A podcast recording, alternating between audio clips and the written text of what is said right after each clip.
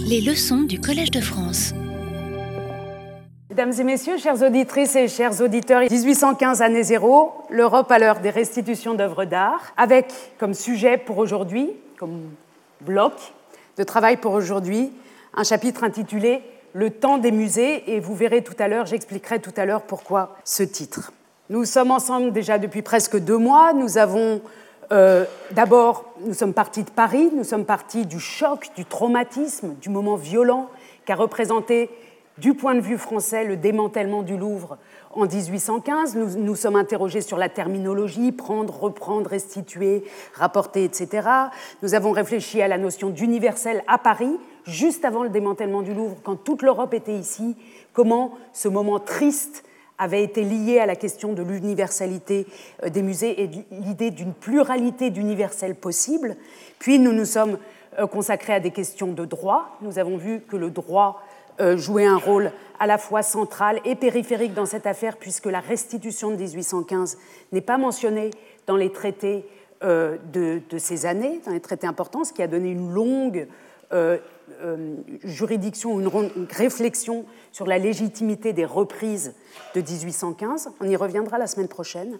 Et puis, dans la séance du milieu, elle est bien au milieu, euh, nous, sommes, nous, avons quitté Paris et nous avons suivi les œuvres dans leur euh, ville d'origine et nous avons constaté dans le chapitre qui s'intitulait À qui rendre que pendant l'absence des œuvres, de nouveaux concepts patrimoniaux, de nouvelles frontières, de nouveaux souverains ou de nouvelles structures d'accueil euh, s'étaient formées qui rendaient le retour compliqué, difficile. Ce n'était pas une simple relocation, mais on avait euh, on était face à des translocations, et c'est là que sont intervenus les deux termes cardinaux pour toute la réflexion sur cette question. L'intertemporalité, qu'est-ce qui s'est passé entre le moment du départ et le moment de l'arrivée, et l'idée de translocation, qui est la transformation que subissent les objets pendant leur absence et au moment de leur retour, et les couches d'essence, les couches de sens, de signification, euh, qui s'ajoutent sur elles euh, parce qu'elles ont été, elles sont transformées en trophées, parce qu'elles sont reprises, parce qu'elles ont changé de statut scientifique, etc. C'était le cours du milieu, c'était le plus important, et c'est celui qui nous a amené lentement à ces concepts qui peuvent servir pour toutes les réflexions sur les restitutions en général. Et puis, euh, nous avons constaté donc que les objets étaient transformés, qu'ils étaient du coup, à cause de ces transformations, repris de manière très différente selon les contextes où ils rentraient, les contextes politiques, géopolitiques, euh, et institutionnelle. Et nous voilà arrivés enfin au temps des musées, qui est notre sujet d'aujourd'hui, et qui consiste à dire, dans l'ensemble que nous avons ici, que le musée, au moment du retour, n'est qu'une option possible sur d'autres options que nous avons déjà, dont nous avons déjà fait connaissance. Nous avons vu des objets qui retournaient dans leur contexte urbain, comme les chevaux de, euh, l'église Saint-Marc à Venise. Nous avons vu des objets euh, comme notre momie euh, qui retournait elle aussi dans son lieu d'origine, mais nous avons vu, dans le cas de la Belgique, par exemple, des pièces qui étaient sorties d'églises et qui sont mises dans des musées, etc.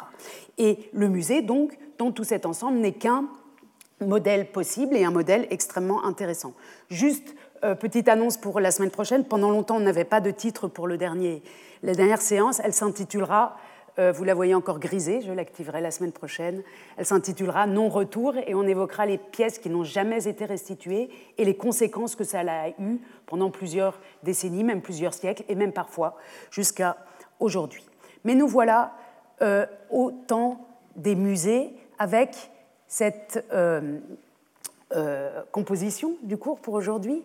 D'abord, une, entrée en matière sur la transformation du paysage muséal dans notre intertemporalité, qu'est-ce qui s'est passé pour les musées qui existaient déjà bien avant la Révolution française pendant ces 20 ans? Deuxième chapitre, le temps qu'il faut, et c'est là que j'expliquerai ce que veut dire euh, ce temps des musées, cette expression le temps des musées. Et puis nous irons euh, au final à Berlin en 1830. Vous voyez qu'on s'éloigne un petit peu de notre, notre année à laquelle on colle euh, depuis huit semaines. Nous irons à Berlin en 1830 pour constater que c'est le moment de l'inauguration du musée, dont vous voyez la partie supérieure. Oh, on verra qu'il aura fallu 15 ans, à Berlin notamment, pour édifier un musée pour accueillir euh, ces pièces. Et l'objet du jour, c'est donc cette euh, gravure spectaculaire qui représente le musée euh, de Berlin, le musée de Berlin qui existe toujours, aujourd'hui sous le nom de Altes Museum. Il se trouve au centre de Berlin, sur l'île des musées. Il s'appelait à l'époque Museum, tout court, puisque c'est le premier musée public en Prusse, contrairement à la Bavière et à d'autres euh, États allemands, à l'Autriche, euh, à, différentes régions, à différents euh, différentes villes, Berlin n'avait pas encore de musée public. Ce qui m'intéresse considérablement sur cette gravure, c'est d'abord qu'elle suggère qu'il y a beaucoup de monde. Beaucoup, beaucoup, beaucoup de monde. Je pense que même aujourd'hui, on ne voit jamais autant de monde devant ce musée. Euh, c'est donc euh, une manière de dire que cette, ce nouveau bâtiment dans la ville de Berlin autour de 1830, et c'est ce que suggère la gravure, ce nouveau bâtiment attire les foules. C'est devenu un aimant, non seulement pour les Berlinois, nous dit cette gravure, euh, qui, transmet donc ce message publicitaire en quelque sorte, mais c'est devenu aussi un aimant euh, pour les étrangers. On y reviendra tout à l'heure.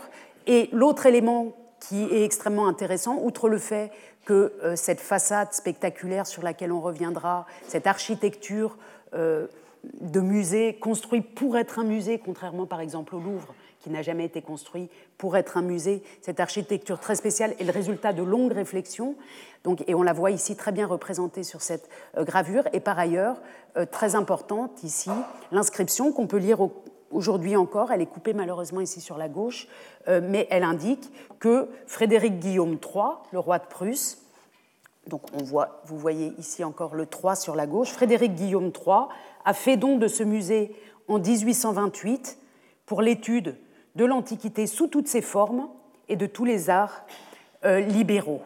Et on a la date ici euh, bien imprimée. Donc on est en 1828, le, bâtiment est achevé en 1828, l'ouverture au public se fait autour de 30, 1830, 1831. Très intéressant ici pour nous et pour toute... Euh, en fait, pour tout le sujet qui nous occupe et pour la séance d'aujourd'hui, c'est que le roi a fait don de ce musée. Donc un musée public mais royal. Alors pour euh, nous, pour, nous Français, un, musée royal mais public, c'est compliqué. Euh, on, pense toujours que c'est soit public, soit souverain, mais non, dans d'autres euh, contextes européens, c'est extrêmement possible, on l'avait déjà vu au XVIIIe siècle, que le souverain ouvre ses collections au public. Donc le musée public n'est pas une invention du tout de la Révolution française, et ici on voit un geste d'un souverain qui offre un musée à sa ville et à l'Europe et surtout aux arts sous toutes ses formes, sans restriction. L'universalisme ici, il euh, on n'est pas dans la logique du, du, grand musée universel, mais on est dans la logique d'un musée qui permet d'étudier toutes les formes d'art. C'est peut-être ici qu'on retrouverait cet universalisme. Alors, ça y est, on y va, on fonce. Musée d'Europe, avant, après. Je reprends une carte que nous avons déjà vue ensemble, qui est la carte des types de lieux, de la typologie des lieux d'où étaient venues euh, nos pièces. Vous vous souvenez que nous avons un très grand nombre de pièces arrivées pendant la Révolution et l'Empire qui étaient tirées d'établissements religieux, et en particulier, bien sûr, en Italie et euh, dans la région rhénane euh, et à Danzig, des familles privées comme en Espagne, et puis quelques musées qui ont subi, qui existaient déjà bien avant la Révolution française, des musées généralement publics, qui ont subi donc les appétits euh, les conquêtes artistiques, comme on les appelle encore parfois en France, euh, qui, ont subi donc ce, grand appétit et ce désir de centralisation à Paris euh, des arts européens. il s'agissait d'un assez grand nombre de musées. Et ce sont eux et de quelques, de quelques lieux comme à Berlin, qui étaient le château, puisque des villes comme Berlin, comme je viens de le rappeler, n'avaient pas de musée. Et ce qui va nous intéresser aujourd'hui, donc, c'est principalement ces musées leur sort, ce qui est arrivé d'eux pendant l'absence des œuvres, et euh, accessoirement ensuite euh, le retour des œuvres, particulièrement à Berlin. Alors, on l'avait déjà évoqué, je vous ai aussi déjà montré ce slide, mais je le reprends. Dans la plupart des cas, dans un assez important nombre de cas, c'est difficile à chiffrer tout ça. On est face à des centaines d'œuvres d'art. Si on pense seulement à l'espace allemand, euh, euh, et seulement au tableau, on a un millier de tableaux qui arrivent seulement en 1806-1807 euh, de Kassel, Berlin, Potsdam, Vienne, etc., à Paris. On est donc dans des ordres de grandeur extrêmes avec les œuvres italiennes et les autres. On est sans doute, pour ce qui concerne seulement les tableaux, à peu près dans l'ordre d'un ou plusieurs milliers de tableaux.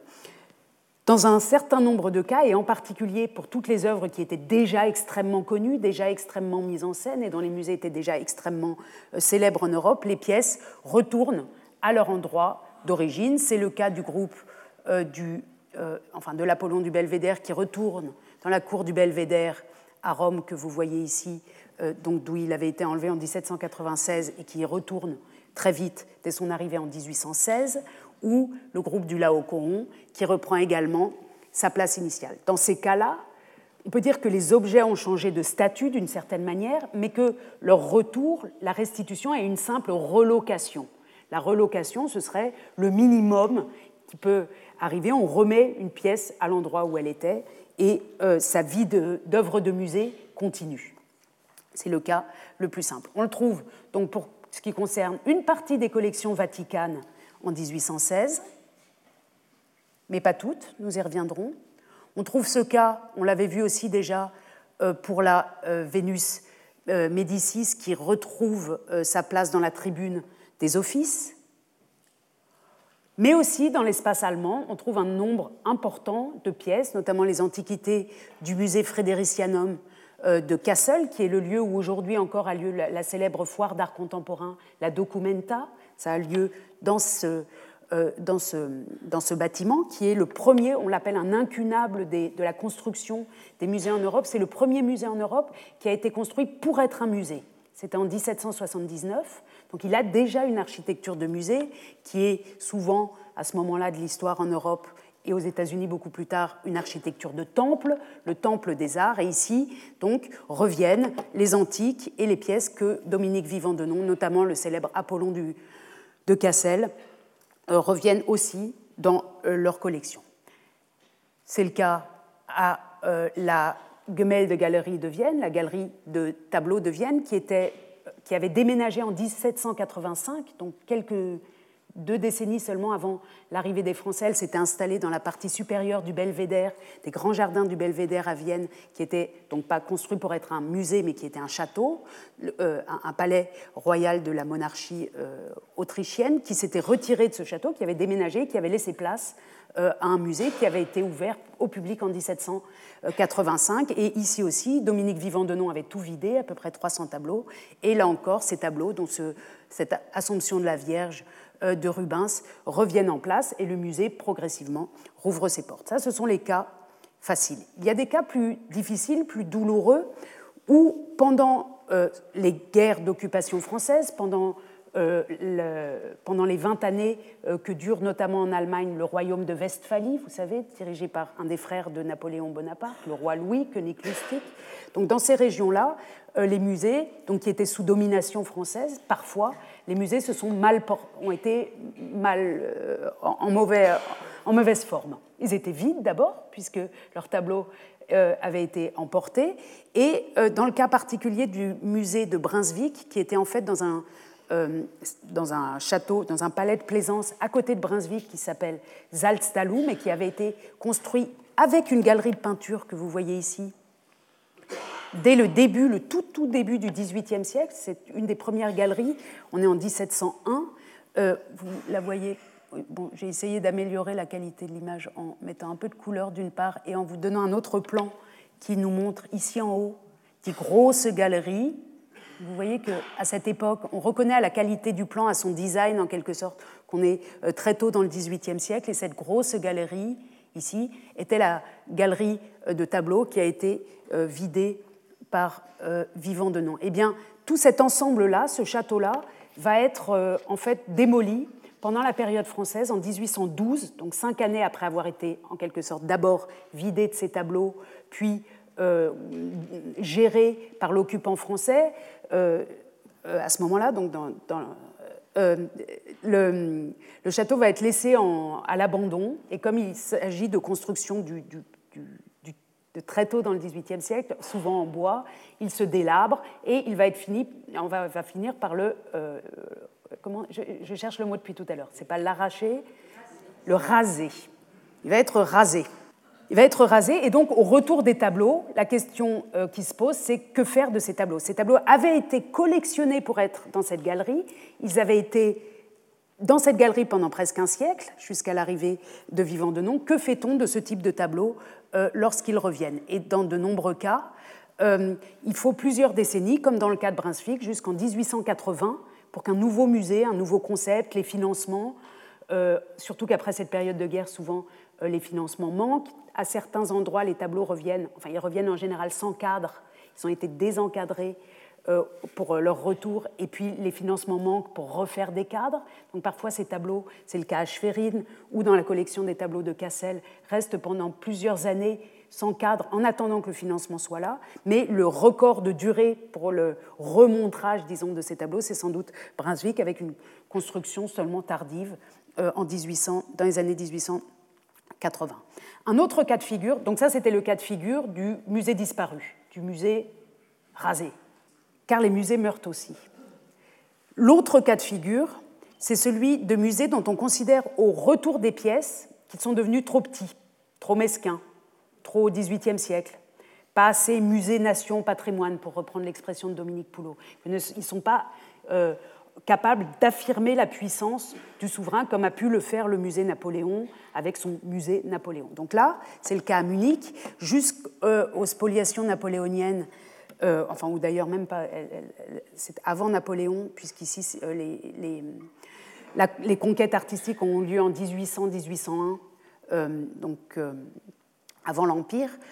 Le, musée public de Munich, public depuis 1785, était situé ici dans la Hofgarten, dans le Hofgarten, dans le jardin de la cour.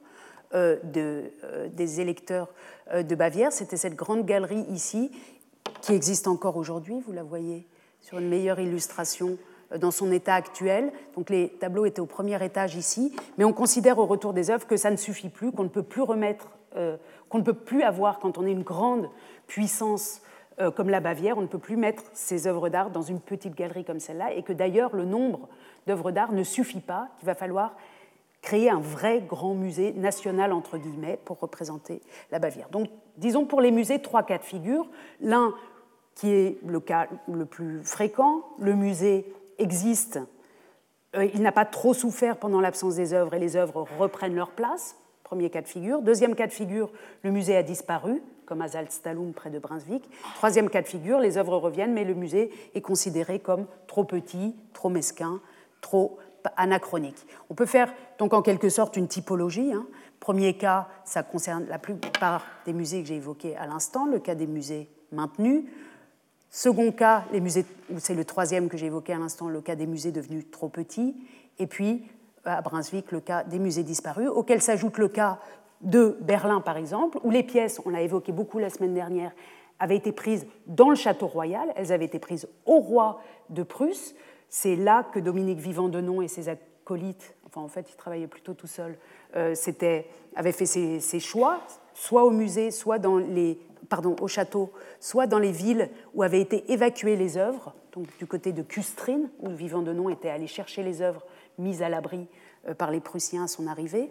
Et là, la question qui se pose, c'est une question. Évidemment, le château existe toujours. On pourrait très bien remettre les œuvres dans ce château, mais c'est une question maintenant d'opinion publique, de pression euh, de l'opinion publique et de la bourgeoisie qui considère qu'il n'est pas bon, après avoir donné une telle visibilité à ces œuvres à Paris, qu'elles retournent euh, dans le château. On va y revenir tout à l'heure.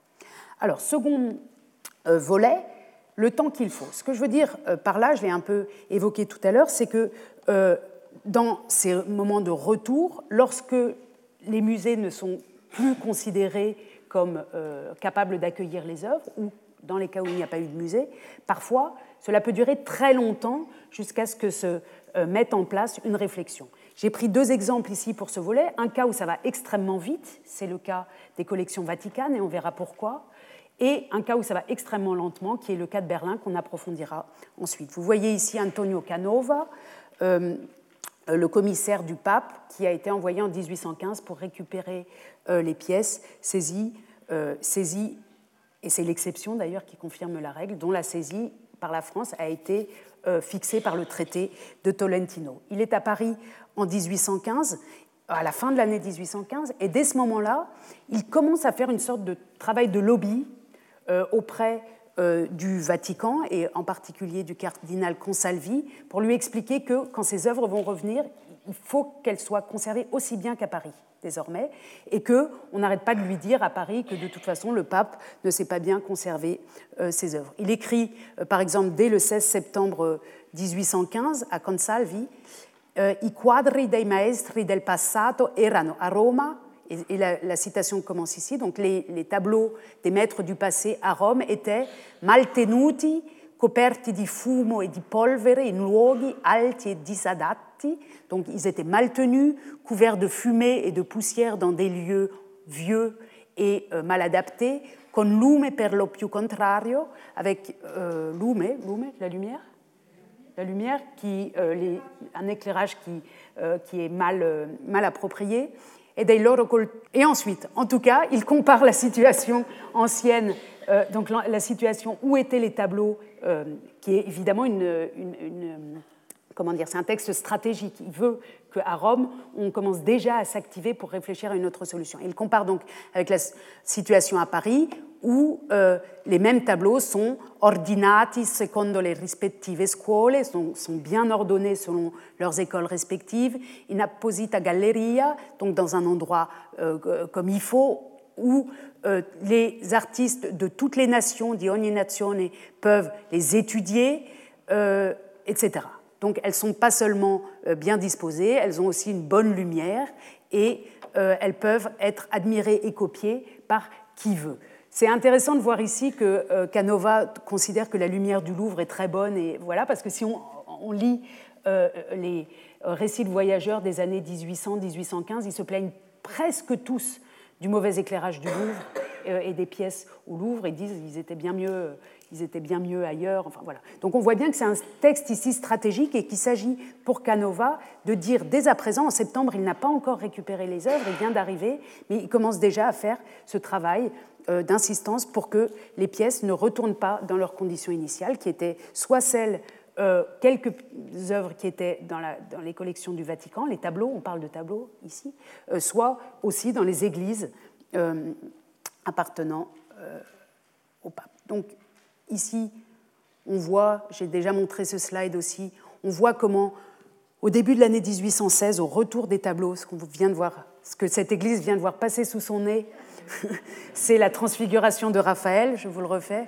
pour ceux qui auraient été pas attentifs. Donc ça, c'est le lieu d'origine, euh, San Pietro in Montario à Rome, le, lieu d'origine où était la transfiguration de Raphaël, le tableau qui a acquis la plus grande notoriété, qui était déjà très connu, mais qui a acquis la plus immense notoriété pendant son séjour à Paris. Et en 1816, il est décidé que non, il ne sera pas remis ici, mais qu'il ira euh, dans les collections du Vatican. Et euh, j'avais montré, je crois, l'année dernière ou il y a deux ans déjà, ce genre de tableau où on voit que euh, se met en place toute une réflexion très rapide, extrêmement rapide, euh, à Rome sur le, lieu de destination finale des objets qu'on récupère. Donc il s'agit des œuvres qui sont récupérate et qui vont arriver à Paris et pardon, qui, vont être, qui ont été récupérées, qui vont arriver à Rome, pardon, et, euh, euh, elles sont la propriété des États ecclésiastiques, mais on va voir où il faut qu'elles aillent à la fin. Voilà. Donc ici, vous voyez des pièces comme euh, un, un, tableau du Caravage, Il Cristo alla tomba, qui était dans la Chiesa Nuova à Rome, et l'observation, c'est ici da combinarsi l'acquisto, on va l'acheter, on va l'acheter pour le récupérer pour le Vatican. Alors parfois ça appartient au gouvernement, parfois ça appartenait déjà au Vatican et parfois il faut les acheter. Donc toute une réflexion se met en place avec comme idée de créer un nouveau musée au Vatican ou un nouvel endroit, ça continue comme ça euh, très loin. Parfois pour les pièces jugées moins intéressantes, il y a écrit pour restituirsi, on peut les rendre. Euh, pour restare in Roma in compenso delle spese, mais c'est assez rare pour restituer. Si on voit qu'il y a un tri en fait entre les tableaux jugés très importants et ceux jugés moins importants, et que les plus importants vont aller donc à la Pinacothèque Vaticane. Et je m'appuie pour la suite sur euh, cet excellent article euh, d'une collègue euh, Scarbozza, publié en 2006 dans ce bulletin, dans ce bulletin sur, les, sur les galeries pontificales.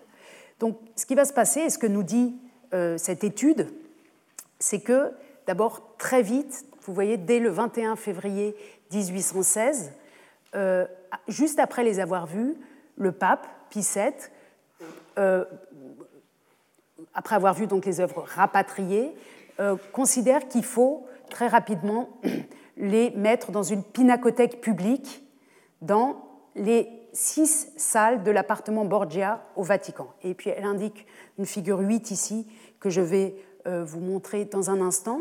Donc dès le mois de février, les œuvres sont arrivées début janvier, dès le mois de février, le pape considère qu'il faut mettre ces œuvres dans une pinacothèque vaticane à créer. Il y avait déjà une sorte de collection de tableaux avant, mais qui n'était pas très bien mise en valeur.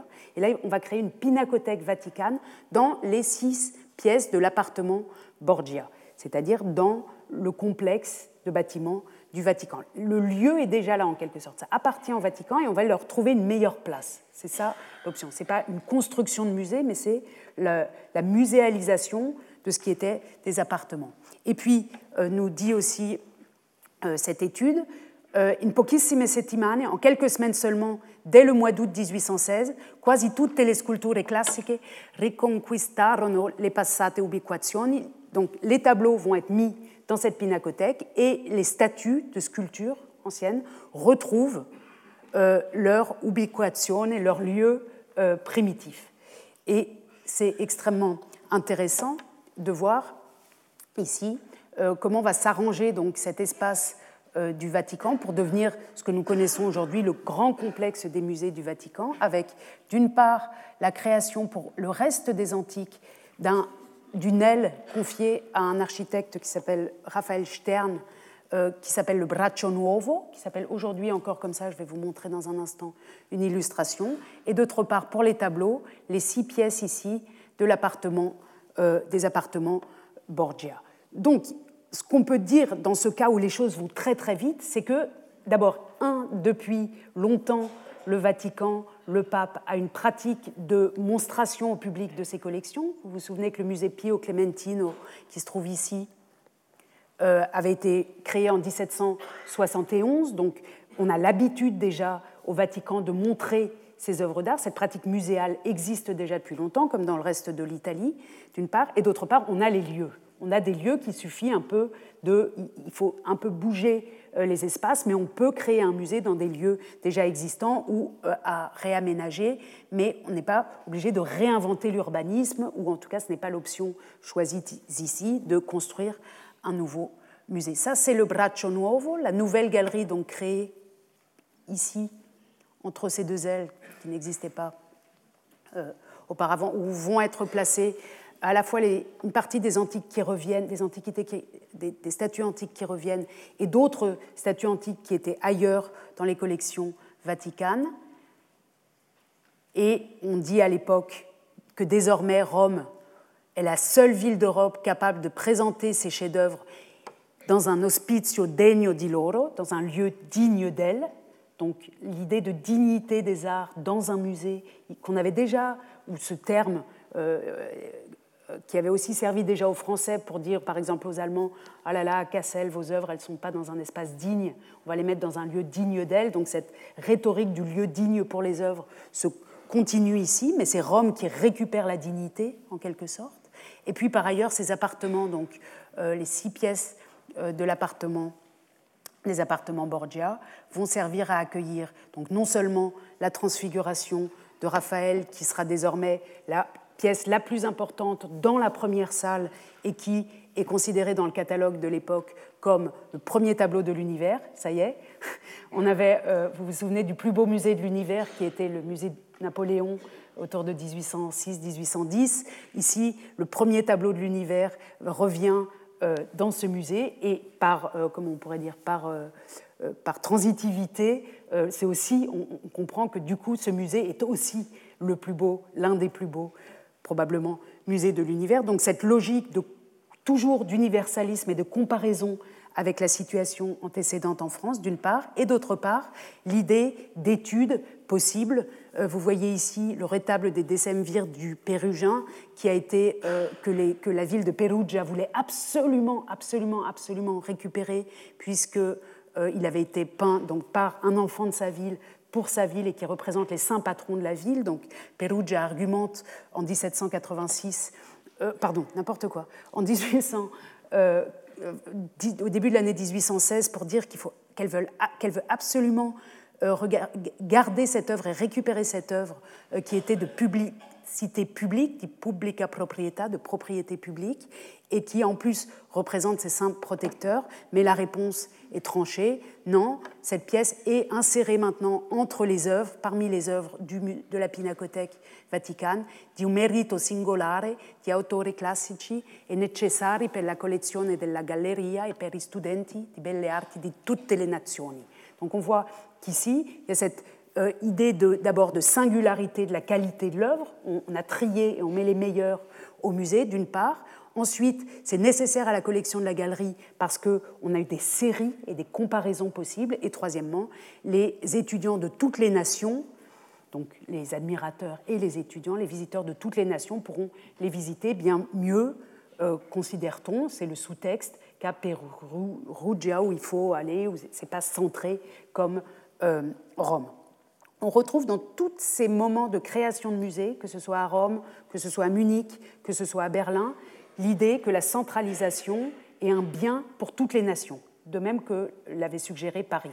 Toutes les nations devaient pouvoir profiter de Paris. Maintenant, toutes les nations vont pouvoir profiter du musée de Rome ou de Berlin ou de Munich. Et euh, très vite, donc, pour euh, achever ce, moment sur euh, Rome, très vite, dès 1820, va paraître un catalogue illustré des plus beaux tableaux situés dans l'appartement Borgia du Vatican, euh, qui devient donc la Pinacothèque euh, Vaticane que nous connaissons avec la transfiguration telle qu'elle est actuellement euh, présentée au Vatican. Elle n'est plus dans les appartements Borgia, me semble-t-il. Non. D'ailleurs, les appartements Borgia, très vite, ont, paru de mauvaise qualité. Elles ont déménagé dès les années 20 et elles sont aujourd'hui dans d'autres salles. Mais les voilà présentées, ces œuvres qui avaient été donc prises dans différentes églises et dans différentes villes d'Italie par la France et qui euh, reviennent à la Pinacothèque dans un musée public. Ça, c'était l'exemple du le temps qu'il faut d'un temps rapide, une très euh, rapide réaction donc euh, du pape et de ses équipes et, de, et des intellectuels qui le conseillent pour accueillir ses œuvres dans des musées publics. L'extrême inverse, c'est le cas de Berlin, sur lequel on va passer la deuxième partie donc, de cette séance. Le cas de Berlin, je vous le rappelle, euh, qui euh, se trouve donc d'abord à la périphérie de, euh, de l'Europe, disons. À l'époque, Berlin ne se situe pas sur les routes des voyageurs. On n'a pas besoin de passer à Berlin pour quand on est anglais, par exemple. On n'a pas besoin de passer à Berlin pour descendre en Italie. Quand on fait son grand tour, quand les aristocrates font leur grand tour, ils descendent le long du Rhin. Donc les villes allemandes internationales, si on veut, ou cosmopolites, ou qui reçoivent des visiteurs étrangers, euh, ce sont euh, Düsseldorf, Koblenz, enfin ceux qui longent le Rhin. On, va parfois jusqu'à Vienne en remontant d'Italie pour retourner en France quand on est un voyageur français. Donc Vienne et Dresde sont aussi traditionnellement au XVIIIe siècle plutôt sur les routes. Mais alors Berlin, qui est tout en haut là-bas près de l'actuelle Pologne, d'ailleurs c'est toujours la même chose aujourd'hui, non. c'est extrêmement excentré et Berlin ne fait pas partie euh, de la géographie des, visiteurs, d'une part, et d'autre part, euh, on, le disait, je le redis, euh, ces œuvres donc n'avaient jamais été présentées en public. Elles étaient soit à Potsdam, vous vous souvenez que Potsdam est la deuxième capitale, la capitale d'été, la résidence d'été des rois de Prusse, elle se trouve là-bas dans le noir, ou dans le château de Berlin, au centre de Berlin, mais qui n'était pas un château public. Puis, vous vous souvenez qu'à leur retour, les œuvres ont été exposées dans cette exposition temporaire qu'on a étudiée la dernière fois, et s'est posée ensuite, à la fin euh, de l'exposition, la question de savoir de ce qu'on allait faire de ces œuvres, puisqu'aucun musée n'existe à ce moment-là. Elles ont été exposées, souvenez-vous, dans l'Académie des beaux-arts, qui était un lieu d'exposition, mais pour l'art contemporain, en fait. Et elles occupent ces salles de manière provisoire. Et au bout d'un moment, l'Académie des arts a besoin, veut euh, s'en débarrasser. La presse, à l'époque, vous vous souvenez, euh, insiste sur le fait qu'on revoit, grâce à cette exposition, on voit ce que nous avions, disent les Berlinois, euh, et que nous avions complètement oublié, et il se lance, le même article que j'évoquais la dernière fois, et je n'avais pas évoqué ce passage, se lance dans une critique ouverte euh, de, je cite, Louis XIV, Louis XV et Louis XVI, dont les collections étaient cachées dans des palais et des boudoirs, masse, ostentatoire et frivole pour des courtisans ou des maîtresses volages et abreuvés de luxe. Donc vous êtes en 1815 à Berlin, c'est un commentaire sur une exposition de tableaux revenus de Paris, et tout d'un coup il y a un grand passage sur euh, le luxe et la, et la, luxure euh, de l'ancien régime en France, Louis XIV, Louis XV, Louis XVI. Évidemment, là encore, le message, ce n'est pas du tout de faire un petit travail sur Louis XIV, Louis XV, Louis XVI, ou c'est pas non plus de euh, féliciter la Révolution française d'avoir tout centralisé à Paris. Non, le message, c'est bien, attention, roi de Prusse, toi, tu es en train de récupérer des pièces ici, et si tu les remets, si tu les caches, toi aussi, comme l'avait fait Louis XIV, Louis XV, Louis XVI, tu seras aussi un espèce de, euh, de, personnage volage, et que les temps ont passé, qu'on ne peut plus faire ça. C'est ça le message euh, de ce texte, donc un texte qui prend la référence française pour agir sur la situation présente euh, au 1815 à Berlin. Et dans ce contexte, je voudrais simplement dire quelque chose, préciser quelque chose que j'ai omis de dire la dernière fois et qui est extrêmement important. Vous vous souvenez de ce cycle de tableaux de la Passion euh, de Cranach qui avait été pris dans le château de Berlin, transporté à Paris, puis restitué et remis dans un petit château, enfin après avoir été montré dans l'exposition, remis dans un petit château. J'avais oublié de dire quelque chose qui me paraît très important pour toute notre réflexion, c'est qu'à Paris, ces pièces, ce cycle n'avait jamais été montré au Louvre, mais que Dominique Vivant-Denon l'avait cédé à Notre-Dame.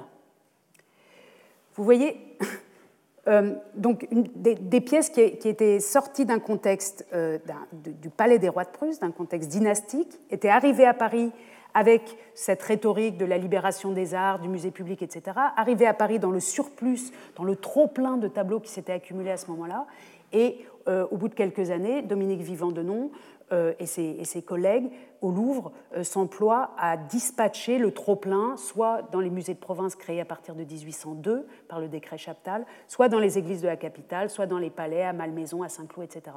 Et de manière curieuse, en fait, ce cycle-là, qui n'avait jamais été dans une église au départ, s'est retrouvé à Paris dans une situation religieuse, à Notre-Dame, et quand il revient, il retourne dans un château, dans un pavillon de chasse. Donc, euh, on pas, il faut toujours bien faire attention au genre de configuration dans lesquelles on se trouve. Mais, ce qui m'importe euh, ici, ce n'est pas donc ce cycle, c'était simplement une note en bas de page et, je voulais compléter euh, l'oubli de la dernière fois, mais bien le sort de ces tableaux donc après leur exposition. Vous vous souvenez que le tableau qui portait le numéro 1, on l'a étudié la dernière fois, c'était ce jugement dernier alors attribué à Van Eyck, avec toute la discussion sur mais non, les Français n'ont rien compris, ça ne peut pas être un Van Eyck, c'est sûrement quelque chose d'autre, mais qu'est-ce que c'est? On ne sait pas. Vous le voyez ici dans, son cadre d'origine à Danzig.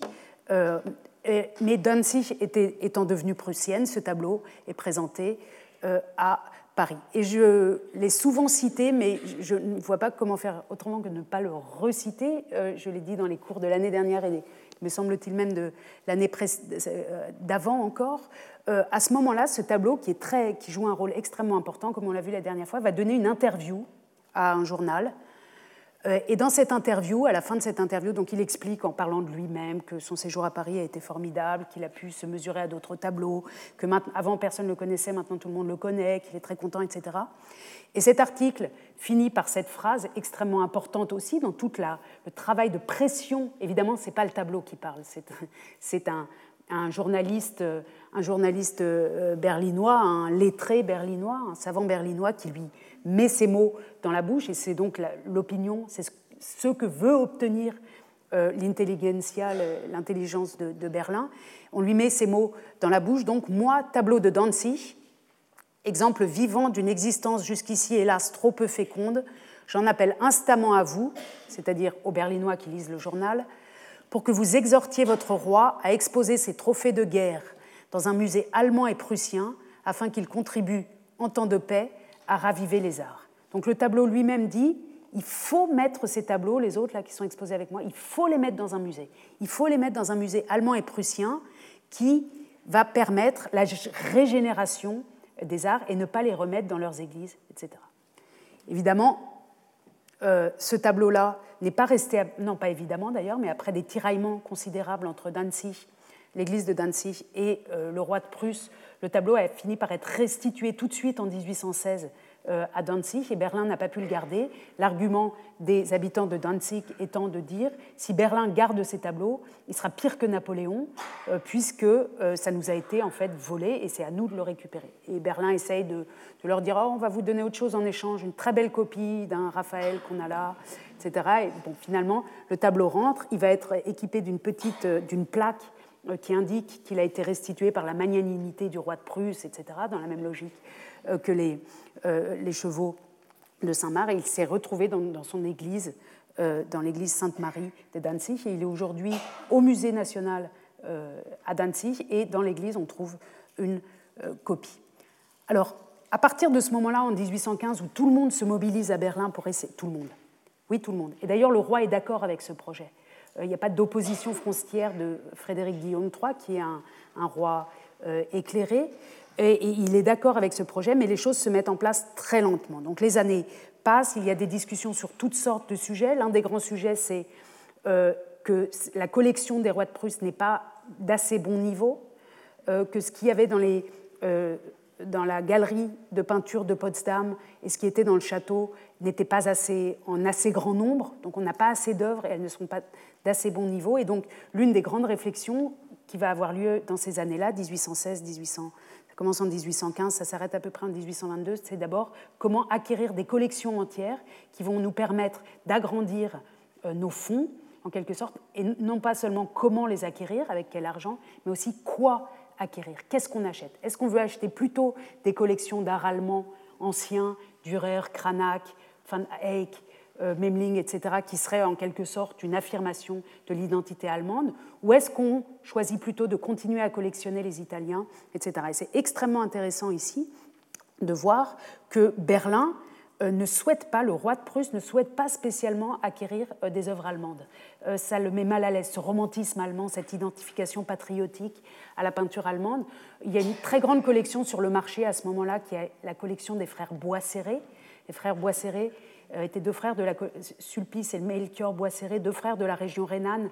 Et quand tous ces monastères, ces églises ont été supprimés au moment euh, de l'occupation française, de nombreux tableaux se sont retrouvés, pas seulement au Louvre, mais aussi euh, sur le marché de l'art. Et ces deux jeunes collectionneurs ont acquis une collection considérable. Et dans les années 1800, à partir de 1815, ils essayent de la vendre au roi de Prusse.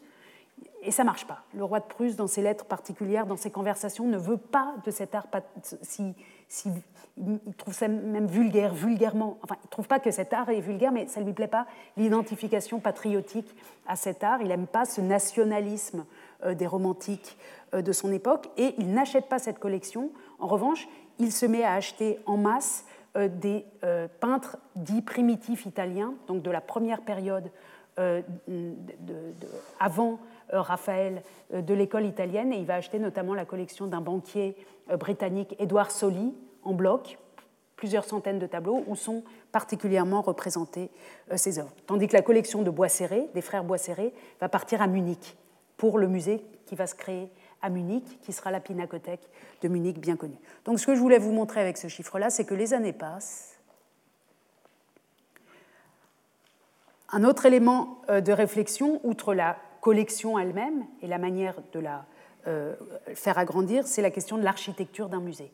C'est une des premières fois, donc on a évoqué Cassel, mais en Europe, la construction de musées qui doivent être des musées n'a pas été encore, euh, euh, n'est pas une pratique encore courante, et se met en place là encore une très grande réflexion sur quelle architecture voulons-nous donner à notre musée.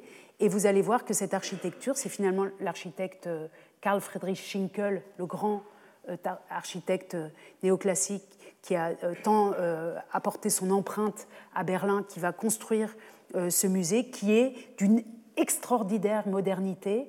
Certains le comparent presque au Bauhaus, à cette simplicité architecturale un siècle plus tard. Vous allez voir dans un instant comment ce musée fonctionne. En tout cas, on a une longue discussion sur la manière donc de, construire l'enveloppe qui va abriter ces collections, L'autre collection acquise en 1815, c'est la grande collection Giustiniani, que le roi de Prusse achète à Paris aussi pour mettre dans son musée.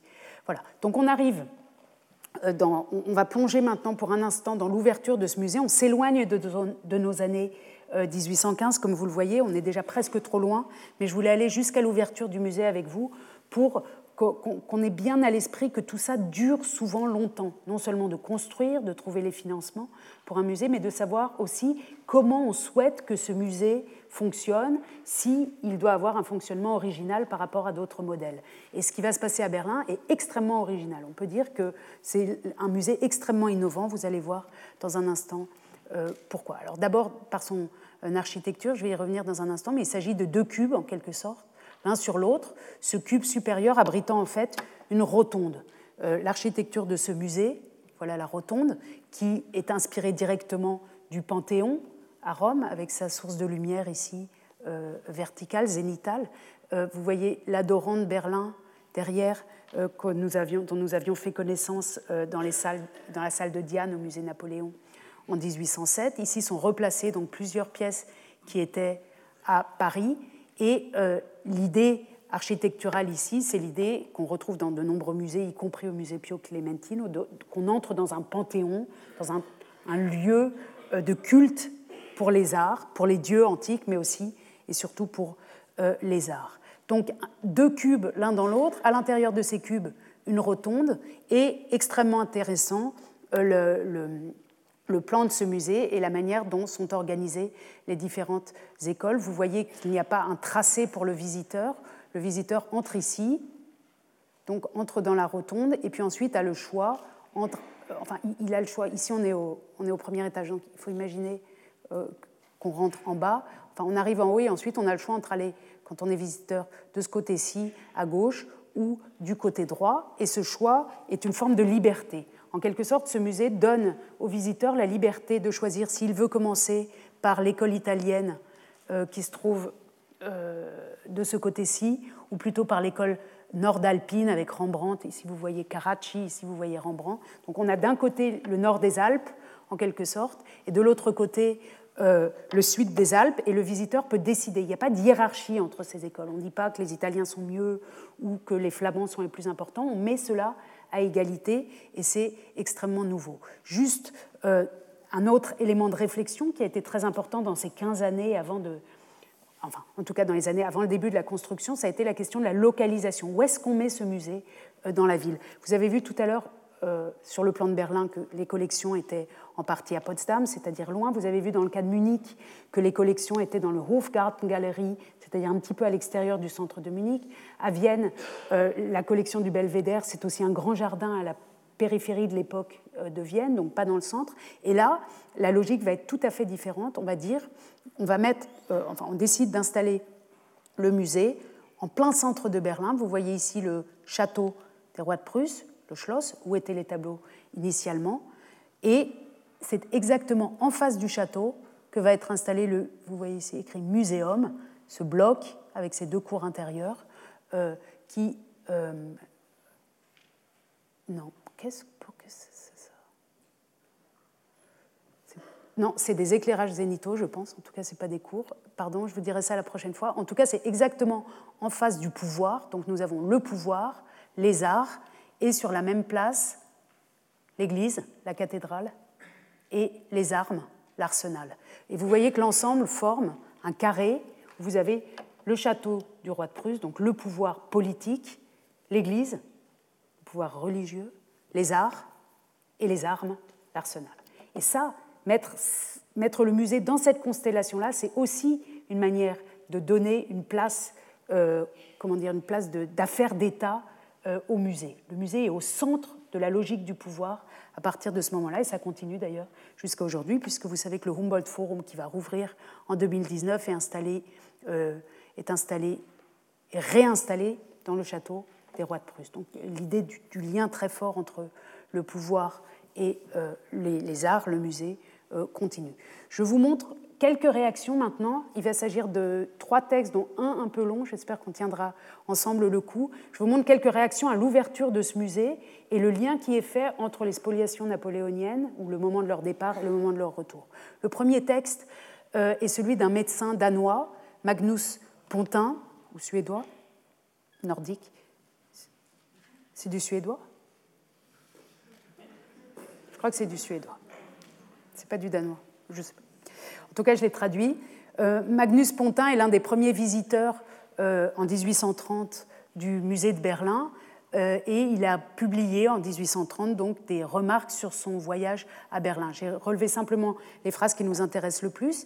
Donc il, il vient à Berlin et note que le musée des beaux-arts, à propos du musée des beaux-arts, ce bâtiment a été créé comme un panthéon où les objets d'art dispersés et oubliés pendant la guerre ont été rassemblés à nouveau, ce qui permet de les apprécier et de leur rendre hommage. Donc on est 15 ans après, mais il se souvient des guerres napoléoniennes, il se souvient des guerres de libération de 1813-1815, et il se souvient que euh, dans ces années-là, les œuvres étaient dispersées dans toute l'Europe et que maintenant, elles vont être à nouveau dans un lieu digne d'elles, pour reprendre, si on veut, cette terminologie. Et par ailleurs, il écrit un peu plus loin, le musée des beaux-arts peut être considéré comme un monument du triomphe. Il écrit dans la traduction allemande Triumphbau, c'est comme si c'était un arc de triomphe, un lieu de triomphe militaire, après avoir gagné des avantages tant sur le champ de bataille que sur le plan des Lumières et de la culture. C'est-à-dire que le roi de Prusse a non seulement gagné contre Napoléon, mais il a gagné une bataille de la culture, en quelque sorte, en ouvrant son musée au public et en, euh, en, permettant à chacun de le visiter. Ici, donc, cette idée que ce bâtiment est, oui, on parle d'un arc de triomphe, on pourrait dire un musée de triomphe. Quelque chose qui est intimement lié à la victoire sur les Français et sur Napoléon. La famille royale s'empressa également de lui confier les trésors qui jusqu'alors étaient dispersés en plusieurs endroits, au Palais Royal, à Potsdam, sans souci, Charlottenburg et ailleurs. Ici donc, juste pour, pour l'avoir dit, même 15 ans après, on se souvient extrêmement bien du moment de la genèse, du moment séminal, du moment où ce musée est né. Il est né du retour des œuvres. S'il n'y avait pas eu leur départ et leur retour dans ces conditions, on n'aurait pas ce musée spectaculaire le premier sur l'île des musées, qui ensuite va continuer de grandir jusqu'aux années 1904 euh, et même jusqu'à aujourd'hui. Deuxième euh, commentaire, celui d'Hippolyte Fortoul, un historien de l'art français, euh, qui est publié mm, en 1841, mais qui se réfère à une visite antérieure, un livre intitulé, un ouvrage intitulé De l'art en Allemagne, et dans le tome premier, Hippolyte Fortoul décrit le musée royal. Je vous lis ce passage. Le musée royal, élevé en 1824, attendez, regardez-le un grand coup avant. Voilà, on va voir puisqu'il décrit le bâtiment. C'est important pour nous de, de l'avoir dans l'œil. Le musée royal, élevé en 1824, révèle la volonté d'arriver aux mêmes effets, il compare avec un autre bâtiment, par l'opposition simple de deux lignes fondamentales, ayant au dehors l'aspect d'un parallélogramme dont tout concourt à accuser les quatre angles avec fermeté, il vous suspend aussitôt que vous avez monté l'escalier au milieu d'une belle rotonde située au centre du monument et dont l'œil mesure facilement toutes les proportions. Ce cercle, inscrit dans ce carré, cause une agréable et vive surprise, dont la réflexion par malheur ne justifie pas complètement le plaisir. C'est ici que ça se gâte pour lui. Donc d'abord, et c'est ce qui est important, on est face à un effet de surprise. C'est un bâtiment qui est apparu aux contemporains extrêmement novateur. On entre dans quelque chose de très nouveau. On n'est jamais entré dans un bâtiment de ce genre-là, et surtout pas euh, dans un musée, même quand on est français, même quand on est allé en Italie, même quand on a beaucoup voyagé, même quand on est historien de l'art. Alors, ce cercle inscrit dans ce carré cause une agréable et vive surprise, dont la réflexion par malheur ne justifie pas complètement le plaisir. Pour produire cette sorte d'antithèse, l'architecte a été contraint à ménager derrière le vaste portique placé sur la façade principale un second enfoncement nécessairement plus obscur qui lui permit d'atteindre jusqu'au point central de sa construction et à pratiquer dans cette autre ouverture un second escalier dont la porte colossale, au lieu de vous introduire sur un plancher digne d'elle, vous jette dans une petite galerie circulaire élevée à 30 pieds au-dessus du sol de la rotonde on voit, on a l'impression d'être face à un critique d'art ou un critique d'architecture qui a été, euh, qui a une sorte de vertige dans ce, dans ce bâtiment. Il est, il est content de l'effet produit, mais il est, il est enfin pour son corps ou pour euh, sa manière euh, d'appréhender avec ses mouvements euh, ce bâtiment, c'est quelque chose qui ne marche pas très bien avec des effets de lumière et d'ombre. Il évoque donc en particulier cette galerie où quand on, prend l'escalier comme il le décrit qui est à l'extérieur, on entre ensuite par cette porte-là et on se retrouve par surprise encore en haut. Et quand on lit cette description que je trouve très intéressante, on voit combien derrière tout ça, Karl Friedrich Schinkel, l'architecte, a pensé son bâtiment d'une manière extrêmement euh, complexe. C'est pratiquement une idée transformée ici, comme souvent en architecture, mais plus particulièrement ici, transformée en, en espace, en Rome. Il continue, il se plaint beaucoup, comme si ce n'était pas assez du vice de cette principale entrée percée à un second étage, dans une sorte de tribune, la rotonde a encore le défaut de n'être point suffisamment motivée puisque en bas comme en haut, elle ne sert que de passage. En bas pour aller aux salles de sculpture, en haut pour conduire à celles où les tableaux sont conservés. N'est-ce pas méconnaître profondément les lois les plus essentielles de l'architecture que d'employer ainsi ces formes à satisfaire une pure fantaisie du regard? Ici, Fortoul considère que c'est trop abstrait, en tout cas, que ça marche, la fonction euh, ne marche pas, et il n'est pas le seul. Alors l'autre souci des visiteurs à cette époque-là, et en particulier euh, des visiteurs français que j'ai retenus pour nous aujourd'hui, mais on, trouve aussi dans ces années-là les premiers visiteurs des États-Unis, américains, qui viennent, euh, qui viennent spécialement à Berlin voir le musée. Un autre souci, c'est évidemment que les visiteurs arrivés ici ne savent pas s'ils doivent aller à droite ou à gauche. Le suivant est je regarde juste, Viardot, un critique, euh, un voyageur et critique d'art euh, français. On a deux slides ici. Il, lui se plaint donc du parcours infligé aux visiteurs. Je vous le lis aussi. Maintenant, quel est l'ordre adopté pour le classement de ces 1200 cadres, donc 1200 tableaux Dans un édifice carré, dont la fin vient toucher le commencement, et qui est donc une galerie repliée sur elle-même, il était tout aussi facile que dans une galerie droite d'adopter des divisions raisonnables, logiques, un ordre basé sur l'histoire et la chronologie, de placer à leur rang les écoles et les maîtres. Donc ce qu'il aurait fallu faire, c'est une galerie telle qu'on la connaît ici à Paris, par exemple, la Grande Galerie, des choses bien dans l'ordre, et ça aurait marché même en carré, nous explique l'auteur.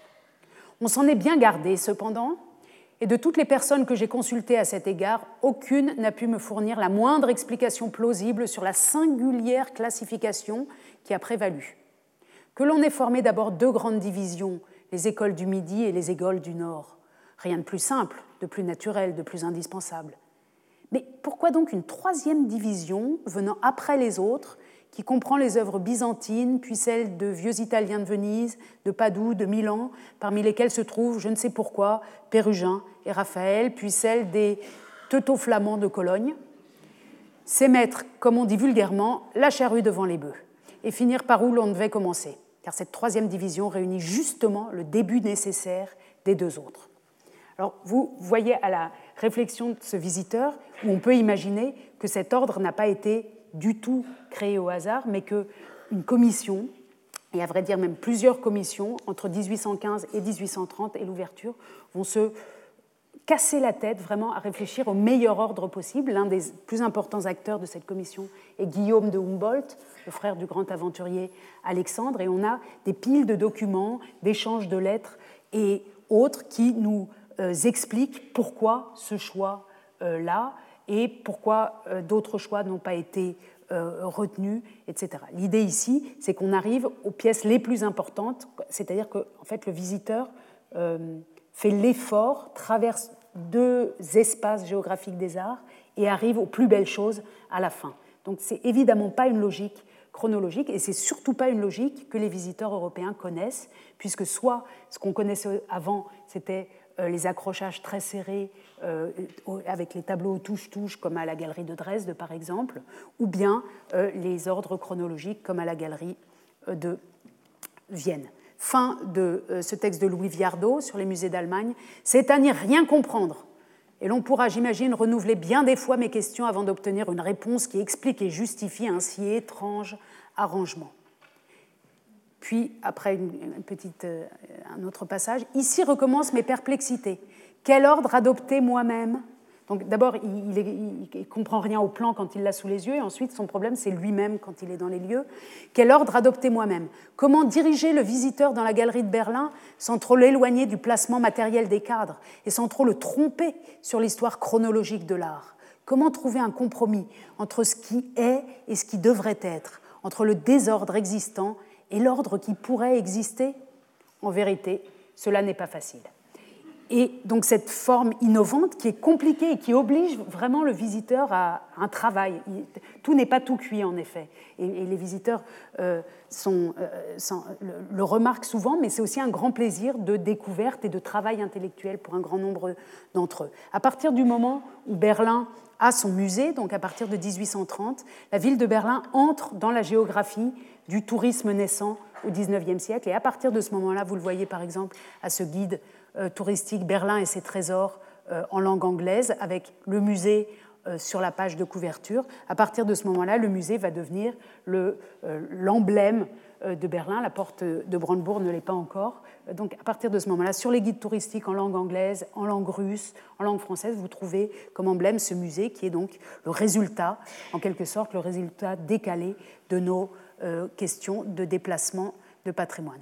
Euh, dernier clin d'œil, pratiquement même le jeune peintre Turner, euh, William Turner, vient voir à Berlin le musée. On a conservé euh, à la Tate à Londres ses carnets de dessin et vous voyez ici ce bâtiment qui est donc le musée, dessiné très finement au crayon dans les carnets de dessin du jeune Turner lors de son voyage dans son voyage en Allemagne qui le fait passer par Berlin pour aller ensuite à Dresde, avec la cathédrale ici, l'arsenal de l'autre côté, et la vue est prise euh, du côté euh, du château. Autre page un peu différente, l'arsenal, la cathédrale ici, d'où on est, le château, et puis ces deux blocs qui vraiment, je pense, j'imagine parfois que ça a dû faire sur le public à l'époque l'effet que nous a fait ici dans les années 70 le centre Pompidou. C'était absolument incroyable.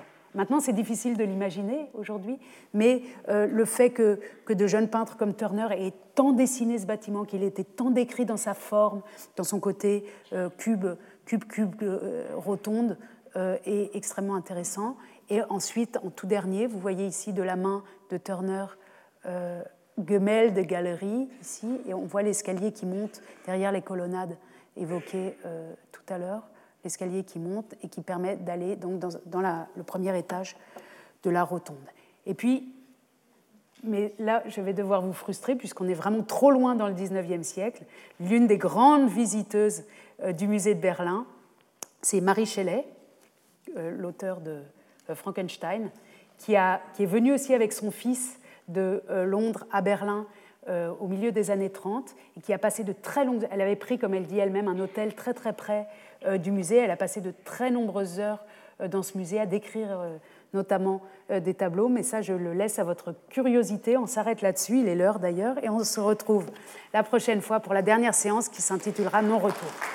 Retrouvez tous les contenus du Collège de France sur www.colège-2-france.fr.